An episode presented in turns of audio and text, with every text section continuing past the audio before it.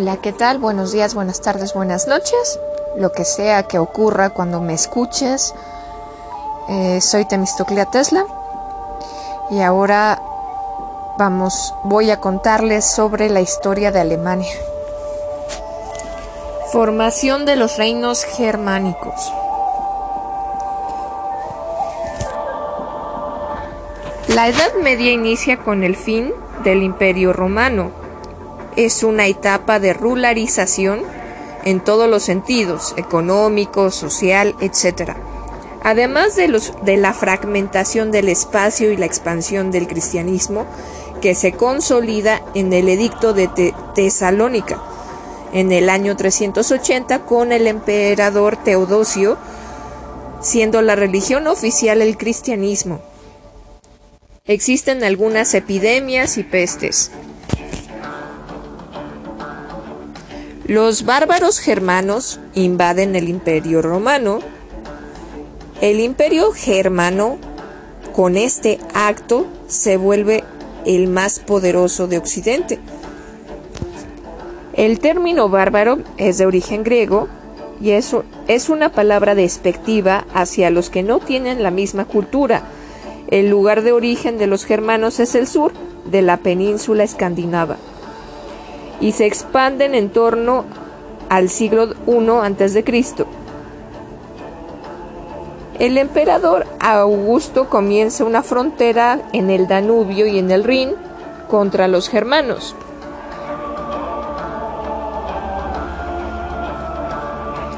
Los germanos eran un pueblo eran pueblos indoeuropeos, vinculados entre sí, pero con una gran diversidad étnica de, de, uniones y alianzas entre causas para expandirse no se conocen del todo. Se cree que debido a un cambio climático que enfrió sus zonas y tuvieron que marcharse buscando más, más calidez. También se sabe que tenían sobrepoblación y necesitaban expandirse y conseguir recursos para mantener a tantas personas. No para conquistar otros sitios, sino para vivir de los saqueos. Tenían un carácter seminómada, seminómada y la presión de los unos los orilló a mudarse al sur. Los reinos germánicos en la Europa central, al conquistar Roma, los habitantes que habían sufrido la decadencia y ocaso del Imperio romano esperan con los germanos vivir una mejora económica. Muchos romanos trabajaron como mercenarios del ejército romano, conocían sus tácticas.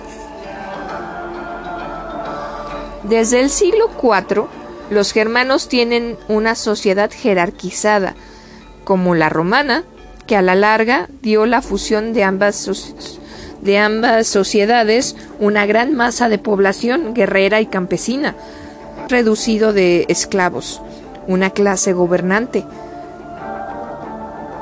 La familia Cipe o familia amplia era patriarcal la clase gobernante se solía unir por intereses momentáneos, separarse después. El pueblo estaba atado a esos intereses efímeros. El pueblo trabaja la agricultura semisedentaria, poseen tierras y pueden cambiar de tierra con frecuencia cuando el campo deja de ser fértil. Conocen la ganadería, la metalurgia, llevándole ventaja a los romanos aunque no, comercian, solo truequean. La organización política era rudimentaria. Se decidía quién iba a mandar eh, con un grupo de guerreros y notables, con un dux o duque, que es la persona que tiene contacto con el imperio romano. Esto obviamente era cuando todavía los germanos estaban sometidos al imperio romano, aclaro un caudillo militar que es el verdadero rey elegido por militares. En el siglo, en el siglo III son frecuentes los pleitos de romanos y germanos. Se habla de una romanización del imperio germano y de una barbarización del imperio romano. A mediados del siglo III, el emperador Decio promulgó un edicto que, que exponía la incompatibilidad de la Iglesia con el Estado, medida que provocó los edictos de persecución promulgados por, los, por la tetrarquía. Fue un golpe fuerte para la Iglesia, que se había convertido en, en una institución demasiado poderosa.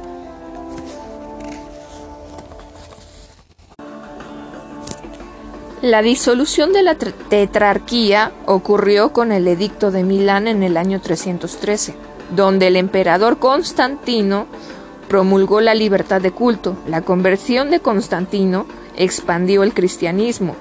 El emperador Teodosio la convirtió después en la única fe. Durante los, los primeros siglos de la era cristiana, la, la iglesia, este, las iglesias, bueno, más bien, perdón, aquí me estoy confundiendo yo misma.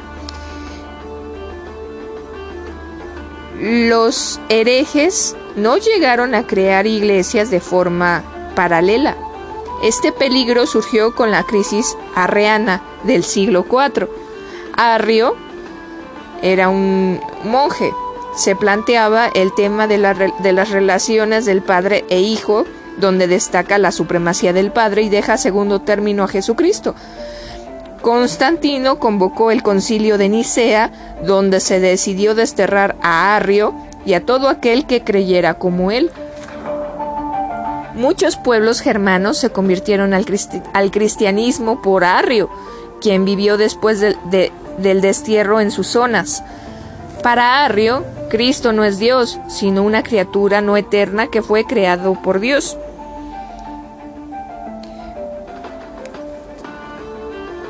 La inteligencia de Cristo no es ilimitada como la de Dios.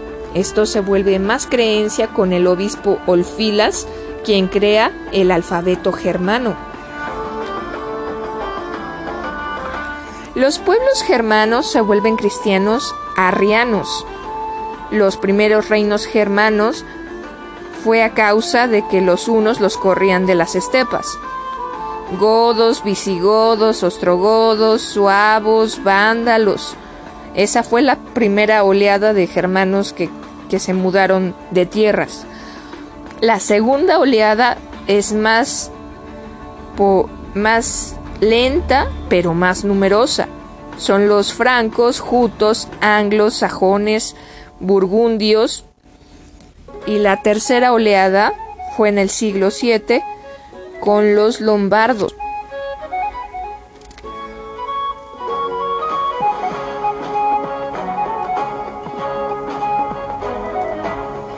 En el año 385, los visigodos estaban asentados en el Danubio y establecen la provincia balcánica bajo el mando del emperador Valente.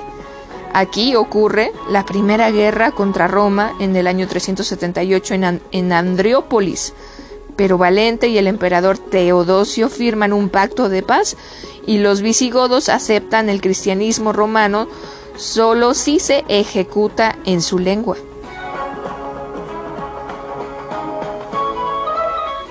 Muere el emperador Teodosio y los visigodos dan por terminado el pacto, el cual consideraban que murió con el fallecido y no es con el reino. Se inicia otra guerra contra Roma, saquean la Galia, suavos, vándalos y alanos. Proliferan en la península ibérica para saquear paulatinamente, pero desgraciadamente eh, desaparecieron como pueblos, fueron exterminados por los romanos, los suavos, vándalos y alanos.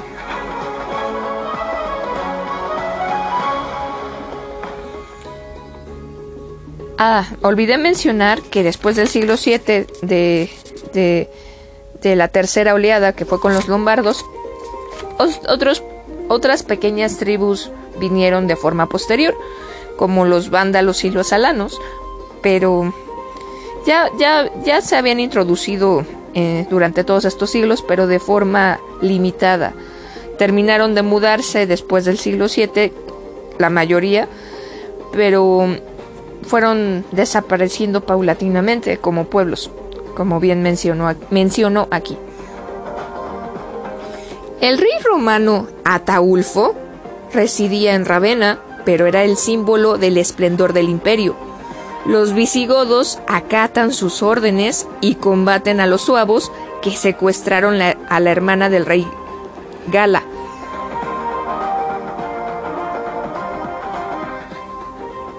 Ella se llamaba Gala Placidia, quien se casa con el líder visigodo después de ser salvada. Es por ella que ese territorio se comenzó a llamar Galia, ¿ok? Reciben los visigodos el permiso de vivir en la Galia, lugar apodado en honor a Gala, por su hermano, el rey Ataulfo.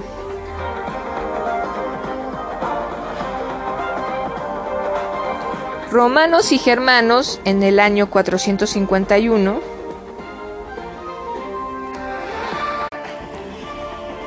en el año 451 se unirán militarmente para combatir a Atila y los hunos conseguirán una importante victoria en los campos de Catalúnica cerca de París. Al año siguiente, Atila decide atacar Roma, pero su incursión es detenida por el Papa León I quien le causa un profundo respeto a Atila y decide, y decide dar la vuelta y no atacar Roma. El Papa León I fallece en el año 1956 por vejez y el Imperio I desaparece paulatinamente con la muerte de Atila. Los que quedaron huyeron a las estepas. El fin del Imperio romano comienza cuando el pueblo de los Adrios invade, este, perdón, perdón, perdón, de los Erulos piden permiso para vivir en cierto territorio de la Galia, pero se les niega y se vengan con la caída del emperador Rómulo Augustulo, que claudica y le da a Odoacro la corona, que era un rey erulo.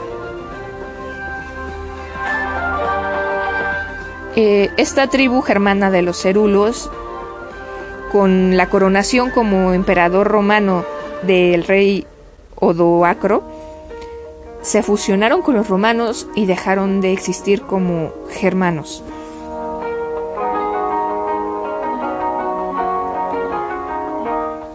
Diversas alianzas entre romanos y germanos les permiten ser dueños de lugares al punto de que hay más germanos que romanos.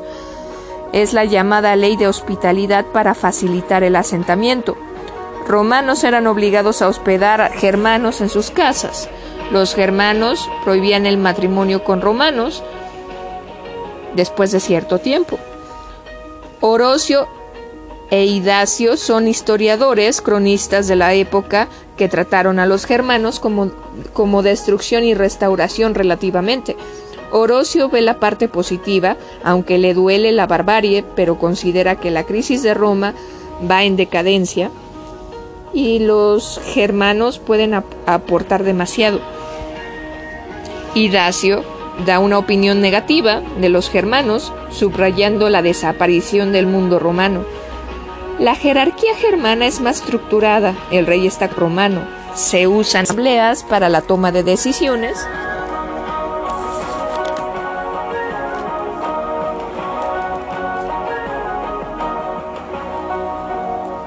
La diferencia religiosa es respetada. Las dos variantes de cristianismo coexisten sin problemas. Existen dos leyes, el derecho civil romano y el germano. Se produce una fusión jurídica con el paso del tiempo y la ley era igual para todos, buscando el bien común. El rey germano el rey es elegido por votación. Los reyes consideraban al reino como una propiedad más de modo que es posible dividirlo. Los reinos anglosajones la, heptarquía Essex, Estanglia, Kent, Mercia, Northumbria, Sussex y Wessex, todos en Gran Bretaña, reinos creados gracias a la obra de Beda el Venerable. Los anglos estaban en Northumbria, Estanglia y Mercia, los jutos en Kent, los sajones en Sussex y Wessex y Essex. Eran paganos y no les gustaba la cultura romana. El reino franco, el rey Clodoveo, consigue externar el dominio franco en toda la Galia, derrota a un duque siagrio, establece una alianza pacífica con los burbundios, se enfrenta a los visigodos y derrota a su rey Alarico II en la batalla de Bovil en el año 507. Se volvió católico y divide su reino en Austrasia y Neustria, que es donde está París actualmente. Ambas germanas, también en Borgoña y Aquitania, ambas romanas. Y pone un delegado en cada territorio al que le da el nombre de duque.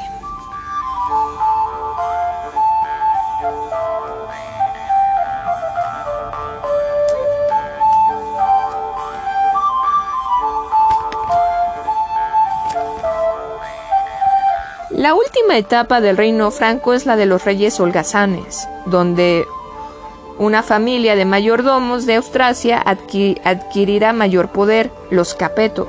El reino ostrogodo de Italia, Teodorico, es el rey odoraico, destierra al último emperador romano, Rómulo Augusto, formado en Constantinopla, formando en Constantinopla su sede que después en Ravenna. Sus consejeros son Boesio y Casidoro. El emperador bizantino promueve revueltas contra Teodorico y después contra su nieto Atalarico y su madre, Amalasunta, asesinada después. El emperador Justiniano intentará recuperar los territorios después del reino vándalo en África. Pervive un siglo, domina la zona no africana débilmente, conquistan Sicilia, Córcega y Cerdeña, lo cual impide el abastecimiento de Roma. El emperador bizantino Justiniano los vence y conquista el reino vándalo en la batalla de Tricamerón y se deshace totalmente de ellos, los extermina. Los poquitos que sobreviven huyen más allá del imperio bizantino. Bizancio desplazó a los germanos, Constantinopla es el centro del imperio, elegido por las cortes y, el pueblo.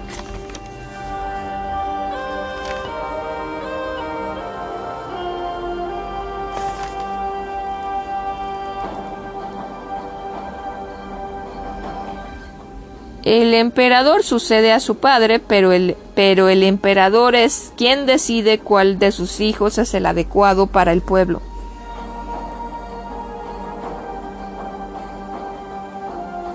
Influencia de las sacerdotisas germánicas. Le consultaban al oráculo el futuro con las varas de un sauce sagrado. Eran más frecuentes en la tribu de los suavos, ocupaban un lugar importantísimo en la comunidad, tenían un halo de santidad, nunca se menospreciaban sus consejos ni opiniones. Los suavos eran de la llanura norte de Alemania junto al lago Suaven.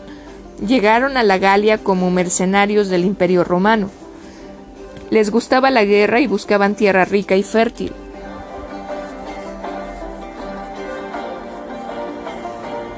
Se establecieron en la actual Alsacia, pero en el año 51 a.C. el comandante militar romano Julio César invadió la tierra de los suavos.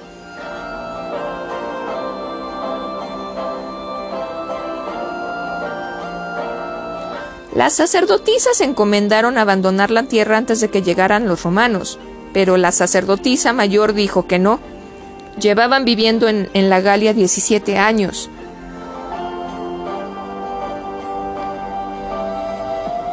César los amenazó con sus legiones, pero el príncipe de los suavos le replicó que ellos llegaron a la Galia antes de que César llegara con sus legiones y era su territorio. Los guerreros suavos estaban decididos a jamás abandonar su tierra, no de nuevo.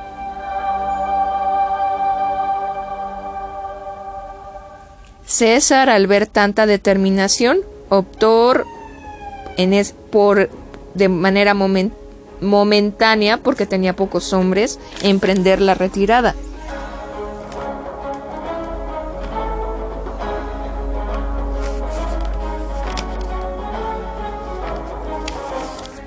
Fue la primera confrontación de Roma con las temidas tribus del, norte. Las escasas representaciones que tenemos de las tribus germanas antiguas son romanas. Nos describen cómo eran las tribus del norte. Rudos, fuertes, muy altos, con barba. Rubios, los germánicos son increíblemente altos, diestros con las armas, tienen una feroz mirada que es imposible de soportar mucho tiempo. El cabello de los suavos aparece representado en un caldero romano. César escribió lo siguiente. Es la más guerrera de las tribus germánicas. Se echan el cabello a un lado y se lo atan en un nudo. Sus guerreros tenían un aspecto tan aterrador que todo aquel que los veía se llenaba de pánico. Las legiones se negaron a combatirlos, pero César los convenció de que tenían que hacerlo por los porque los suavos no eran eran un peligro para la Galia, no nada más para la Galia, sino para todo el imperio romano. En ese momento les dio un nombre, los llamó los pueblos germánicos. El golpe propagandístico de César tuvo éxito. Sus palabras se propagaron como reguero de pólvora, todos se sentían amenazados ante esa tribu misteriosa.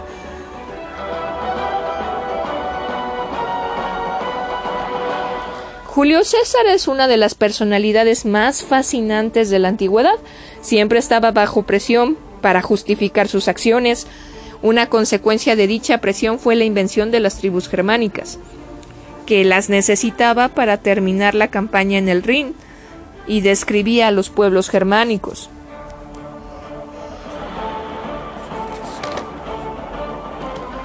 Como un gran bloque, algo que de ningún modo eran, estaban perfectamente diferenciados. Las tribus del sur, de Escandinavia, del Rin y del Vístula eran completamente diferentes entre sí. A la región al este del Rin la llamó Germania. Los romanos los atacaron, pero estos siguieron las indicaciones del oráculo, no atacar hasta pasando la luna nueva. El sexto día, el jefe de los suavos no aguantó e hizo caso omiso de la profecía y desplegó su ejército. Las tropas se encontraron frente a frente en la actual Alsacia.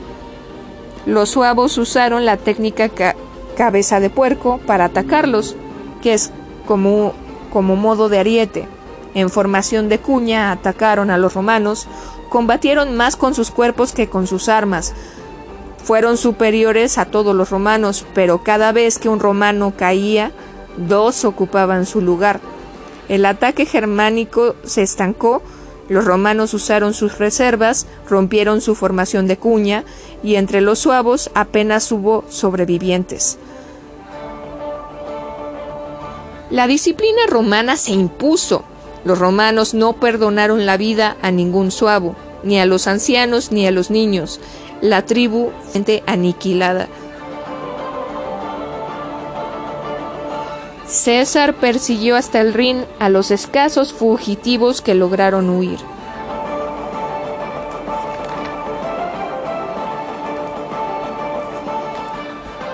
Ahora, los romanos controlaban la orilla izquierda. La victoria sobre los suavos fue el primer acto romano de la Guerra de las Galias. Durante siete años César conquistó todo el territorio, la frontera norte del imperio la determinaba el río Rin. Era la barrera entre la civilización romana y la Germania bárbara. Los pueblos romanos construían con piedra, los pueblos germanos de barro y tierra, techos de paja con caña. Personas y animales vivían juntos en las casas comunales, no eran más de veinte casas. Usaban platos hechos de madera, comían bayas, setas y nueces, rara vez comían carne porque casi no les gustaba. La comida la servían en una mesa pequeña como Tácito, el historiador Tácito nos relata.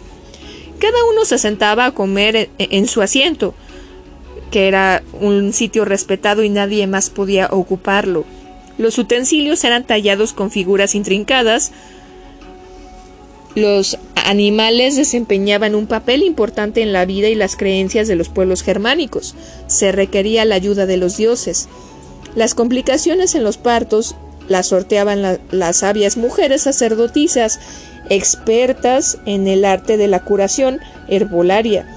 Usaban la, la hierba artemisa para curar y proteger de espíritus. Esto es en realidad lo que conocemos hoy en día como ajenjo. Seguían la tradición germánica, muchas mujeres eran consideradas videntes, incluso diosas. En las tumbas se ve el estatus de los muertos. Tenían un barbero y sobre el, el eh, increíble ritual lo siento, lo siento, fallas técnicas, me están distrayendo. Ahí va de nuevo. En las tumbas se ve el estatus de los muertos. Eh, y también en los nacimientos tenían un sobrecogedor ritual. A un recién nacido, un caliente del vientre de su madre, lo trasladaban al río y lo hundían en el agua helada con el motivo de fortalecer su cuerpo para una vida llena de privaciones, si es que lograba sobrevivir. Tácito fue el mejor cronista sobre las tribus germanas en su libro Germania. No todo puede ser confirmado por la arqueología. Las mujeres se ocupaban del cuidado de la casa, de la hacienda y de los campos. La ropa germánica era áspera y monótona, según los romanos. Vestían ropa de lana color rojo marrón. Tácito escribió que las tribus germánicas hacían sacrificios. El lago Gerta es el lago donde sacrificaban gente en honor a la diosa de la fertilidad. Les aplastaban el cráneo y las tibias, luego los degollaban y sumergían en la ciénega. Las ciénegas son son siempre para los germanos han sido un lugar misterioso, porque no es agua, pero tampoco es tierra. Y hay un halo de criaturas místicas que rodean siempre a la ciénaga. Peligroso porque tiene porque hay niebla y el agua puede engullirte. La gente le rezaba a los dioses en sus orillas y dejaban ofrendas.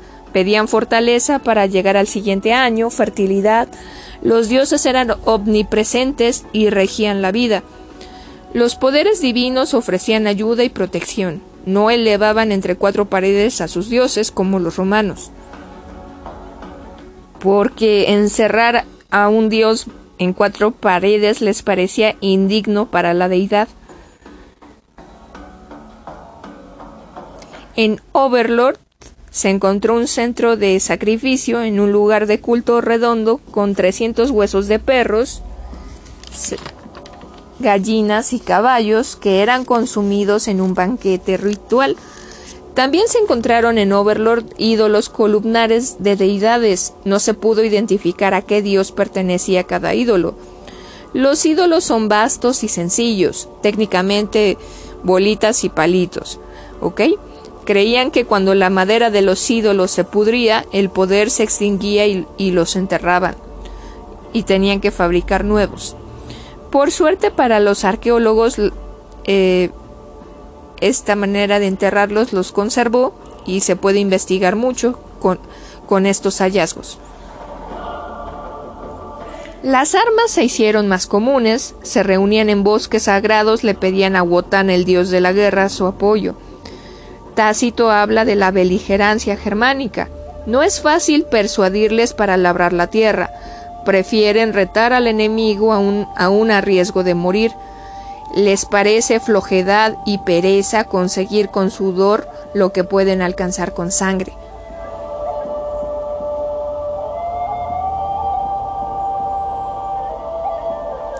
Tácito decía de los ritos funerarios. No emplean ninguna pompa en sus entierros, solo queman los cuerpos con diferentes tipos de leña, dependiendo del grado de la persona. Cada guerrero, cada guerrero es sepultado con sus armas. No lloran, no hay llanto, pero el dolor por la pérdida les perdura. Sentían respeto por los muertos y les temían, creían que podían volver a hacer daño. Por eso los incineraban y doblaban las espadas para que cupieran en las urnas. Las sociedades germánicas en los tiempos de Jesucristo estaban muy militarizadas con lanzas, jabalinas, escudos y montaban a caballo.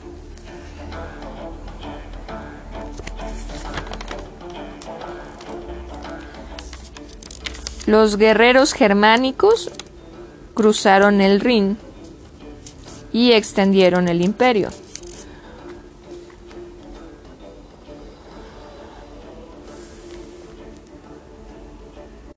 Esto para Roma, esto para Roma era una declaración de guerra.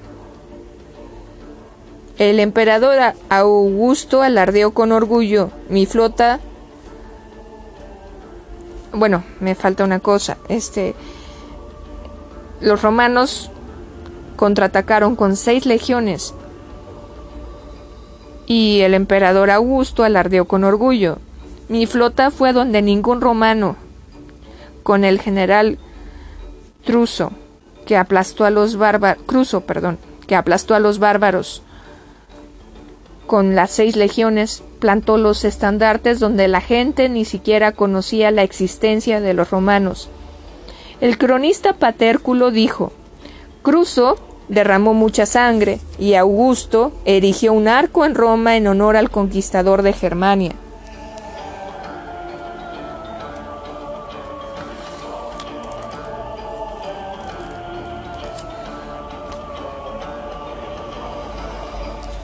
A Cruso y a sus descendientes se les permitió portar el sobrenombre como a modo de apellido de Germanicus.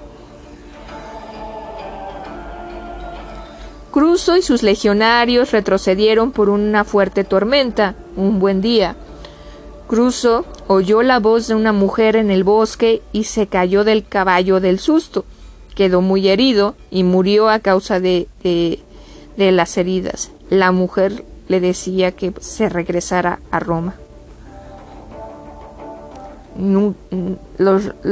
todos la buscaron, nunca la encontraron. Se cree que era una sacerdotisa con poderes mágicos. Su hermano Tiberio asumió el mando, era igual que Cruso, hijastro del emperador Augusto. Tenía que cumplir la misión, pero no quiso guerra, sino que los pueblos germánicos se sometieran con, de forma pacífica, por culturalización. Hizo una ciudad con termas, teatros, etc. La Opidium Pudiorum. Se creó el templo donde una vez al año todas las tribus germánicas iban a rendirle tributo a Roma. No solo los subios, todas las tribus se sometieron a Roma hasta el año hasta después de un año los queruscos se rindieron.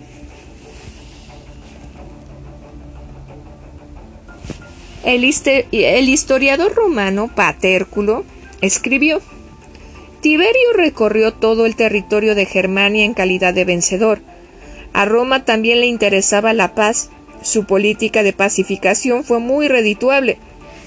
Los romanos exigían al príncipe Querusco como prisionero, rehén. Este niño se llamaba Arminio.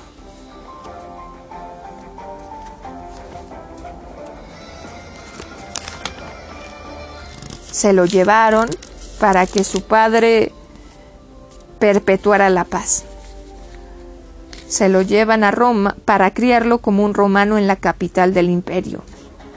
Regresó 20 años más tarde dando un vuelco a la historia de Germania. Los queruscos se sometieron.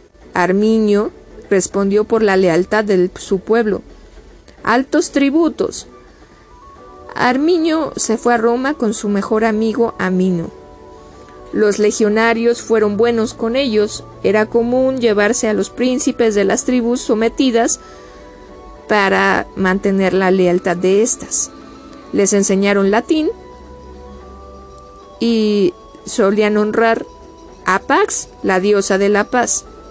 Arminio entró en el ejército. Augusto hizo Arminio caballero romano, segundo cargo más elevado después del de senador, al que no podía aspirar por no haber nacido en Roma. Usaban el río Lipe para llevar suministros. El cronista Tácito escribió, sus bosques son horribles. Eh, Tácito se refiere a los bosques germanos, aclaro. Y sus lagunas espantosas. A orillas del Lipe había un campamento que podía mantener a una legión entera, seis mil soldados, desde ahí y el imperio controlaba a las tribus germánicas. Arminio y Amino volvieron a la tribu etrusca 20 años después, enviados por Roma. El cronista Guion Casio elogió a los guerreros germánicos catalogándolos de jinetes excepcionales. Cascos de bronce con máscaras poco adecuadas para combate, pero se usaban en la exhibición porque protegían el rostro.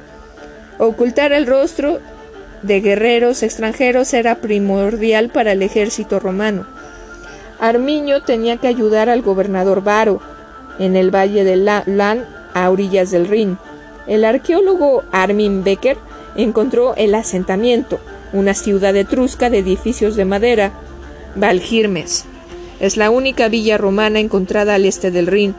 Era una villa basada en Roma, casas con atrio, iglesias, baños, etc. Toda una provincia romana. El pantógrafo es una herramienta que ayudó a crear los planos a los arqueólogos del suelo, de las casas, etc.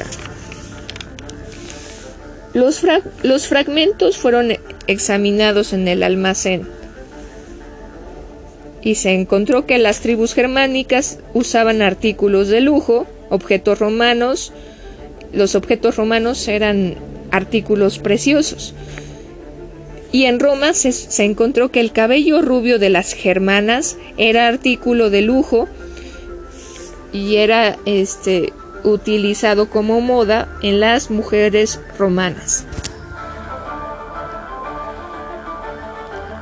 La construcción de foros, casas y termas se hacía para convencer a las tribus germanas a vivir en paz. Había estatuas ecuestres del emperador Augusto en cada villa. Varo es descrito por el cronista Patérculo como sanguinario, egoísta y hambriento de poder. Creía que los germanos no tenían alma. Arminio pidió al gobernador Varo que se moderada, moderada, moderada, moderara, perdón, con su crueldad pero Varo le recordó que él mandaba y que no se sintiera eh, sentimental porque él ya no era germano sino romano. Varo se hizo famoso por su campaña exitosa en Siria y había monedas con su rostro, además estaba emparentado con el emperador. Era conocido porque en Siria mandó a crucificar a miles para Varo la crucifixión era la peor humillación porque la agonía duraba mucho y era pública. Armiño llegó para ver a su padre agonizar en su aldea. Serimer hizo jurar a su hijo que no permitiría más vejaciones romanas. Hasta entonces el jefe de los queruscos había demostrado ser fiel a Roma, Arminio asumió el, legado de su padre. No podía seguir siendo aliado de Roma, tenía que luchar por la libertad de su pueblo. En el año 4, Germania fue totalmente conquistada en una batalla. Hubo tantos cuerpos romanos y germanos que detuvieron el curso de un río. Vuestra Germania no tiene derecho a clemencia, lo pagaréis con vuestra vida. es lo que se solía decir. Germania tiene que someterse hincándose de rodillas. Germania capta. Germania ha sido. El vencido era un trofeo. Pero en el año 9 el resentimiento era era demasiado. Los queruscos, tupteros, captos, etcétera, se reunieron a conferenciar en el sitio para organizar una revuelta. El sitio era lugar sagrado, redondo, antes de que Roma los conquistara del todo. Las tribus germanas eran enemigos feroces, ahora se unían entre sí para combatir a Roma. Comentaron odiar a Quintillo Varo, el jefe de Armiño, y Armiño en esa reunión los intentó convencer de unirse. Segestes, otra el jefe de otra tribu querusca, no quiso unirse a la revuelta. Segestes les advirtió que eran este que los romanos eran demasiados y serían aniquilados.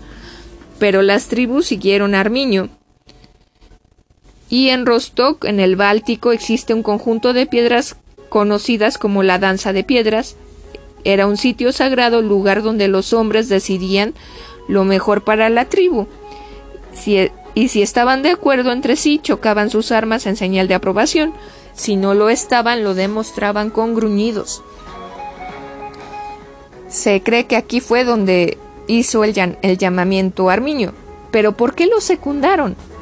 Porque Roma intentó imponer las leyes romanas y eran injustas para los germanos.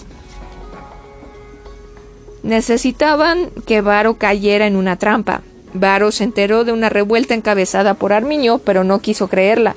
Le tenía bastante cariño a Armiño. Armiño le habló a Varo de una revuelta en el sur de Germania. Le aconsejó que fuera con sus legiones para atajar el problema de raíz. Varo le hizo caso y fue con su ejército. Años después, el historiador Patérculo se burlaba así. Varo creía que la, buena voluntad de Armiño le había la había ganado él, pero la despreocupación es la causa más frecuente del desastre. Varo fue con más de 30.000 personas con más de 30.000 romanos de su ejército, guiados a la espesura del bosque. No tenían oportunidad en el terreno. En la espesura del bosque podían controlar la situación los germanos. La disciplina era el alma más fuerte de los romanos. Y dentro del bosque no podían ejercerla, porque tenían cortados todos los flancos de salida para replegarse y tuvieron que alargarse en fila les sería imposible tener formación de batalla. Los germanos aguardaban la orden de ataque en, el en las copas de los árboles. La trampa se consumó. El cronista Dion, Dion Tácito, escribió, los aliados de improviso se volvieron enemigos y fue una terrible calamidad. Usaron al principio hachas, luego combate cuerpo a cuerpo, Ningún romano podía tener clemencia. Los romanos fueron exterminados uno a uno por el mismo enemigo que se, había que se habían acostumbrado a masacrar. Los bosques de Germania se tiñeron con la sangre de tres legiones, casi veinte mil soldados. Hombres disciplinados y experimentados del ejército más poderoso de la humanidad cayeron. Los sobrevivientes fueron usados en sacrificios, o sea, los otros diez mil. Las consecuencias para Roma fueron incalculables. Se, enfrentaban no solo a perder Germania, también la Galia y Britania. En Roma se decía sobre la muerte de Varo, el gobernador, que el gobernador demostró más valor a la hora de morir que a la hora de luchar. Sobre Varo recayó a un muerto toda la responsabilidad de esta desgracia. Esto fue la batalla del bosque de Teoteburgo. Armiño los guiaba hacia el futuro. El emperador Augusto se jugaba mucho El mensaje llegado de Germania destruyó sus esperanzas, porque el mensajero le trajo la cabeza de Varo. Cuando lo vio dijo, Varo, Varo, devuélveme mis legiones. Ningún romano volvió. Las familias solo tuvieron lápidas con tumbas vacías. Las legiones romanas, tres años después, fueron, fueron a intentar vengarse. Tácito relata que encontraron huesos blanqueados en el suelo de ese intento de venganza. Fueron vencidos de nuevo por los germanos. Hay en la, en la, hermosa ciudad de Berlín una estatua de Arminio, el gran libertador de los pueblos germánicos. Es magnífico visitarla y verla. Pero bueno, a Arminio su ambición lo perdió, pidió a los jefes tribales obediencia y fue asesinado por uno de sus parientes a los 37 años.